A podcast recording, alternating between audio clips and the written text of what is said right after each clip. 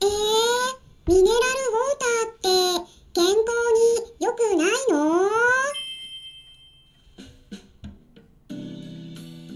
こんにちは。サラホリスティックアニマルクリニックのホリスティック獣医サラです。本ラジオ番組ではペットの一般的な健康に関するお話だけでなくホリスティックケアや地球環境そして私が日頃感じていることや気づきなども含めて様々な内容でイギリスからお届けしております。すいませんあのねちょっと舌が回りづらくなってましたけど あまりちょっとね気にしないで聞いていただければと思うんですけれども今回はご質問にお答えしていきたいと思います。それでね重要なことは最後にお伝えしていきますのでで今回はペットだけでなくて人間にも当てはまるお話になりますのでペットを飼っていない方もぜひ最後まで聞いていただけたらと思うんですけれどもまずこんなご質問をいただきました。いただいた文章をそのまま読み上げていきますね。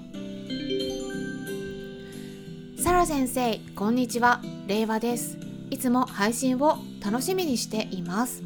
先日うちの猫の1頭が便秘になって2日に1回硬いコロコロ便をしていた時のことなんですがその時ある方からミネラルウォーターのエビアンが便秘にいいと教わりました。その方はとある獣医さんのブログを見て納得した上で自己責任でご自分の猫ちゃんに与えているそうです。獣医さんの考えはカルシウムとマグネシウムの量そのものよりも割合が大事でエビアンは3対1のベストバランスでイオン化されているので吸収も良いとのことでした。エビアンなどの香水は結石ができるリスクもあるというのが一般的な情報ですが猫に飲ませても問題はないのでしょうか。もしも危険だとしたら水道水軟水のミネラルウォーターなどどんな水を飲ませるのがおすすめですか？教えていただければ嬉しいです。よろしくお願いいたします。っていうことなんですけれども結論からお伝えしますとミネラルウォーターはおすすめしていません、え水道水に有害物質を取り除く機械がありますよね。それを取り付けたもの水道水を水を与えるのが一番のおすすめです。あの理由はねいろいろあるんですけれどもちょっと全部お伝えしていくと今回の内容に入りきらないので まず2つ2点お伝えしたいと思うんですがミネラルウォーターにはね特にマグネシウムが含まれてたりするので、まあ、水分をの吸収を助けたり腸の前動運動を促すことによって便秘の解消に役立てられるっていうお話がありますよね。これは合っています。で、まあ、エビアの場合とかは、まあ、カルシウムとマグネシウムのバランスが3対1だからすごくいいと言われているんですけれどもこれは人間の場合だったらいいです。ただこれ人間の方でねこういったミネラルウォーターがおすすめされているのは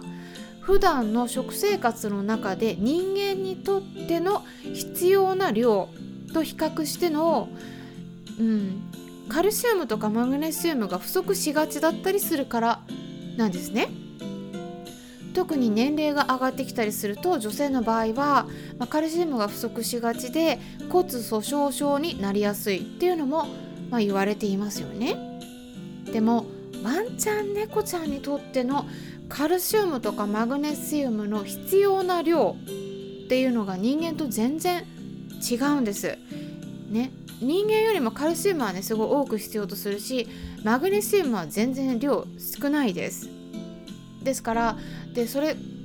それに加えてねあとね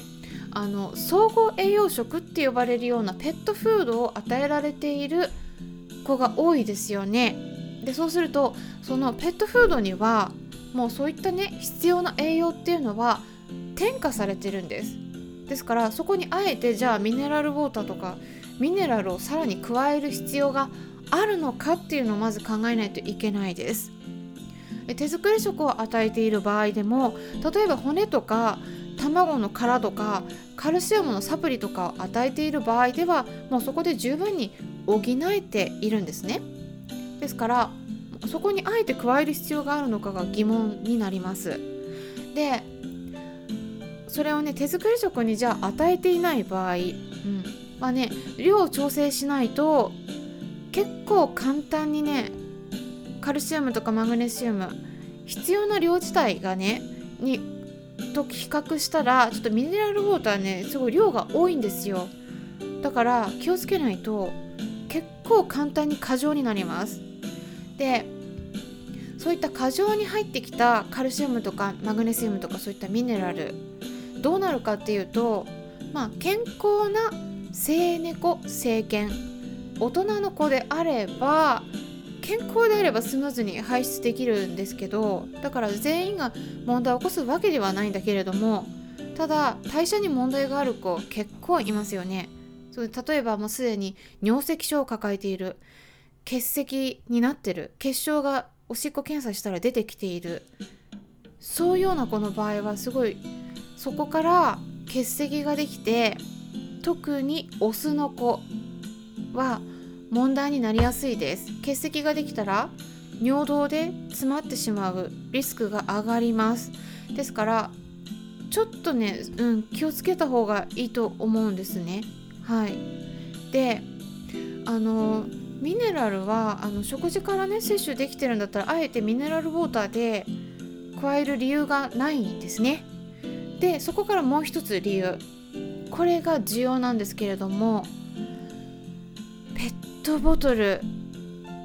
のお水をね毎日飲むっていうのはねちょっと問題だと思うんです。はい。気をつけた方がいいです。これは人間である飼い主さん人間でも同じです。はい。なんでかっていうとねペットボトルの中にはマイクロプラスチックって呼ばれる顕微鏡でないと見つからないような目に見えないようなレベルの本当に本当に小さなプラスチックが溶け込んでいるんですね。でこれは地球環境の問題であのそういった問題気にしてるようなヨーロッパとかイギリスの方アメリカでも大きく取り上げられてニュースになっています。日本でも NHK のニュースで取り上げられたことがあるくらいなんですね、うん、でこういったプラスチックっていうのは環境ホルモンっていうふうに呼ばれていてホルモンを攪乱させるっていうことが知られています。例えば有名なのは生殖機能に影響を与えているんですね。で子供ができづらくなります。ホルモンをか乱させると他にどういった病気になるかっていうと例えば甲状腺機能低下症とか亢進症とか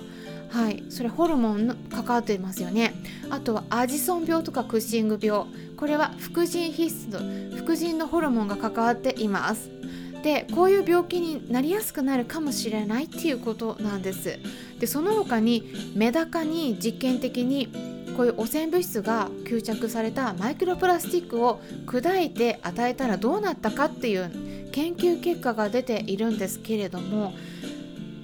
肝臓の機能に問題が出たり肝臓に腫瘍ができたりしたんですね。そういった結果が出ています。でこれはナショナルジオグラフィックとか CNN ニュースの記事でも取り上げられたりしていますので概要欄に詳細を載せて URL 載せておきます。これは日本語訳になっていますから読みやすいと思いますので興味のある方は是非読んでみてください。今回はこういった感じでえミネラルウォーターの利用について簡単に解説していきました。え2点。お伝えしたんですけれどもね、うん、まず1点目としてはまずそもそも必要なのか。ワンちゃん猫ちゃんの代謝はちょっとね必要な量っていうのは違いますよ。3対1じゃないですよということです。はい。あとはもう1点目としては、はい、そもそもペットボトル。ペットボトルのお水っていうのはねちょっとそれは毎日当たるのね私はおすすめしていないっていうことですね。はい。で猫ちゃんの場合はあとはですねもう1点ありましてあの特にね水単味でじゃあどれくらい飲むかっていうとねあんま飲んでくれないです。うん、飲んでるように見えても必要な量がなかなか取れなかったりします。ですからやっぱりね水をちゃんと与えたい、うん、便秘になる原因の一つとして脱水があるんですね。水の量が足りてないです。でそこを考えてたらドライフードよりもウェットフードに切り替えた方が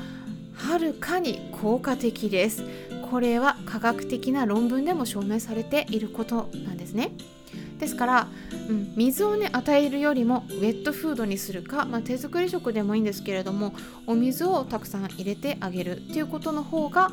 効果的です。っていうことでねはい是非参考にしていただいてあの今回ご質問いただいた方の猫ちゃんの便秘が解消されますようにお祈りしています。参考になったという方はよろしければいいねボタンのクリックとかフォローもしていただけたら嬉しいです。今回も最後まで聞いてくださりありがとうございました。それではまたお会いしましょう。ホリスティック獣医サラでした。